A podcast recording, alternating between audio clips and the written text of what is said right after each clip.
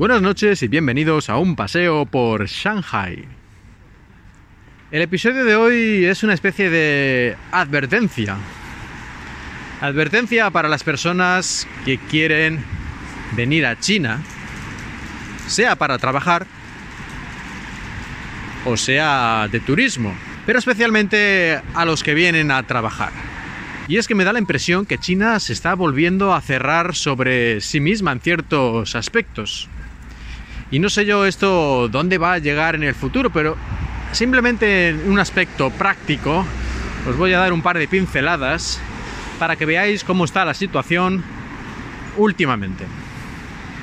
Cosas cotidianas, cosas que me han pasado a mí en los últimos días. Ya sabéis que Internet en China está censurado, pero hasta ahora más o menos había podido ir tirando utilizando redes privadas virtuales, VPNs. Pero ya desde hace unos cuantos años las autoridades se han ido poniendo cada vez más farrucas, más chulas con este, con este tema. Y ya desde hace unos pocos meses yo noté que era mucho más habitual de lo normal que hubiera como oleadas, oleadas de bloqueos extra que te impiden utilizar la VPN por unas horas o incluso por unos días te la impiden utilizar o tienes que reconectar 32 veces hasta que funciona, cosas así. En todo caso, una molestia bastante importante porque yo es que necesito una conexión al Internet real, al Internet completo, para hacer mi trabajo mejor, por lo menos. Simplemente descargarme vídeos de YouTube es algo que hago con bastante frecuencia para utilizarlo en mis clases o en otras cosas. Y sin VPN no hay YouTube, ni hay todo lo demás que he mencionado. Es que por no haber no hay ni Wikipedia. Y como digo, desde hace unos meses cada vez la cosa se estaba recrudeciendo y el último mes, ya aquí empezando en noviembre más o menos, prácticamente todas las semanas ha habido varios días de ataques de este tipo, como queráis denominarlo, que dejaban a la VPN tiritando. Y de hecho, eh, ahora cuando estoy grabando este audio, ya hace más de 24 horas que no tengo ninguna conexión con VPN, he probado todas las cosas que dice la empresa, que dice que están trabajando en ello, es decir, son conscientes del problema, pero esto no es un problema de ellos, no es un problema técnico del servicio de VPN, sino es un problema del que quiere cerrar, que no funcione este servicio. Y no sé si voy a poder publicar este episodio hoy, como sería deseable, o tal vez lo tenga que retrasar o lo tenga que mandar de alguna otra forma. En fin, pequeños inconvenientes, pero la verdad es que van minando. Y tal vez estéis pensando, pero un momento, ¿por qué necesitas la VPN para mandar un episodio del podcast? Esto no está en Facebook ni está en YouTube. Es que resulta que desde hace un par de semanas la página emilcar.fm, que es donde tenemos el WordPress y todas estas cosas para poner ahí los episodios, su ficha y todo esto para ponerlo en la web, también está dentro o más bien fuera del gran cortafuegos chino. Es decir, también está bloqueada y no puedes acceder sin VPN. Hasta ahora no había ningún problema. Y ahora, por el motivo que sea, no sé si es algo personal, digamos, contra Emilcar FM o un baneo de estos masivos que de vez en cuando hacen y bueno, te pilla en medio tus direcciones IP y bueno, pues ahí te has quedado, que esto también ocurre muchísimo.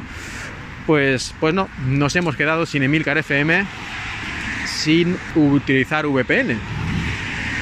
Y claro, así no puedo yo poner el episodio en condiciones.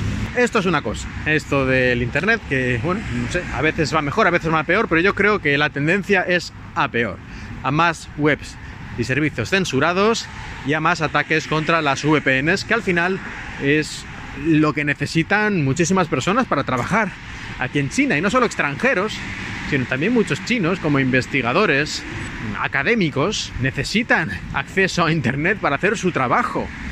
Y les dificulta mucho la labor y tienen ellos mismos que utilizar servicios de VPN que en cierta manera son ilegales o, en fin, dudosos, pero es que no les queda otra, es decir, esto no tiene ningún sentido. Y la segunda cosa de la que quería hablar también relacionado con este eh, recrudecimiento de la situación, siendo dramáticos, que a lo mejor es un poco excesivo, pero bueno, por darle emoción a la cosa, es que esta semana me llegó la noticia de que dos de mis estudiantes, que estaban preparando los documentos para, para solicitar ya oficialmente que quieren hacer su proyecto final de carrera, su tesis, y habían ya presentado pues los títulos de, de sus respectivos trabajos y tal, pues les han dicho que esos trabajos no los pueden hacer, que tienen que cambiar el tema. Y vosotros diréis, no sé, ¿qué temas eran? Era un tema que hablaba sobre la democracia en China. Oh, Dios mío, no, no, hombre, no, no serían tan tontos que va a ver que estos han nacido aquí, ya saben de qué va el, cuento. No, era por ejemplo, yo qué sé, sobre la independencia de Hong Kong o de Taiwán o algo así. No, tampoco, por favor, que no, no, no. Pues mira, ¿dónde va la cosa? Uno era sobre gestación subrogada y el otro era sobre la educación sexual que se da a, los estudiantes en el sistema educativo. Y les han dicho que no, que estas cosas pervertidas aquí en una escuela seria no se pueden estudiar. Y aún menos, ¿eh? especialmente ponían énfasis en eso, y aún menos comparando con China, porque a lo mejor si dijeras, bueno, esto en otro lugar, pero que encima hablando de China también, por favor, qué vergüenza. Pues no, que les han dicho que no y tienen que cambiar el tema. Esto no había ocurrido ningún año antes. Esto es la primera vez que ocurre que algún tema, cualquiera, ha sido rechazado por el señor censor, voy a llamarle así. El primer año que ha ocurrido, y precisamente el año pasado mismamente, teníamos un tema que hizo un estudiante que era sobre un libro, pero este libro trataba la, digamos, el ambiente homosexual en China. Que yo pensé al principio que a lo mejor le, le, dirían que no, porque aquí esto de la homosexualidad también lo tienen como, como medio tapado, tal, ¿no? Como que esto no existe, o en fin, que todavía no está aceptado oficialmente, ni mucho menos. Y el año pasado yo temí un poco que a lo mejor le iban a decir algo, que ese tema no valía, y no dijeron nada. Presentó su tesis y todo, y fin, y se graduó y ya está. Y además no me parecería mal, o por lo menos no me parecería tan mal, si esto lo hubieran avisado anteriormente. Es decir, una lista dice, estos temas no se pueden tratar, temas de sexo no se puede, hablar de China no se puede. Bueno, pues te puede parecer mejor o peor, pero ya eliges otro tema. Pero es que no, esto es completamente aleatorio y te puede salir el censor por un lado o por el otro. O sea, que es que ni siquiera lo hacen bien. Por lo menos, si lo quieren hacer, que lo hagan con eficiencia alemana. Por decirlo de alguna forma. En fin, ya me entendéis.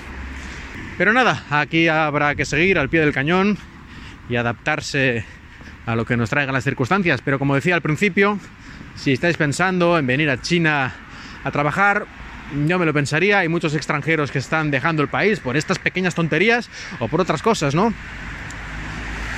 Y si venís de vacaciones, pues yo casi que... No voy a decir que no vengáis, pero que tengáis en cuenta al lugar donde venís, que tiene muchas cosas buenas y otras más dudosas. Y hasta aquí el episodio de hoy. Muchas gracias por escucharme y espero que hayáis disfrutado de este paseo por Shanghai.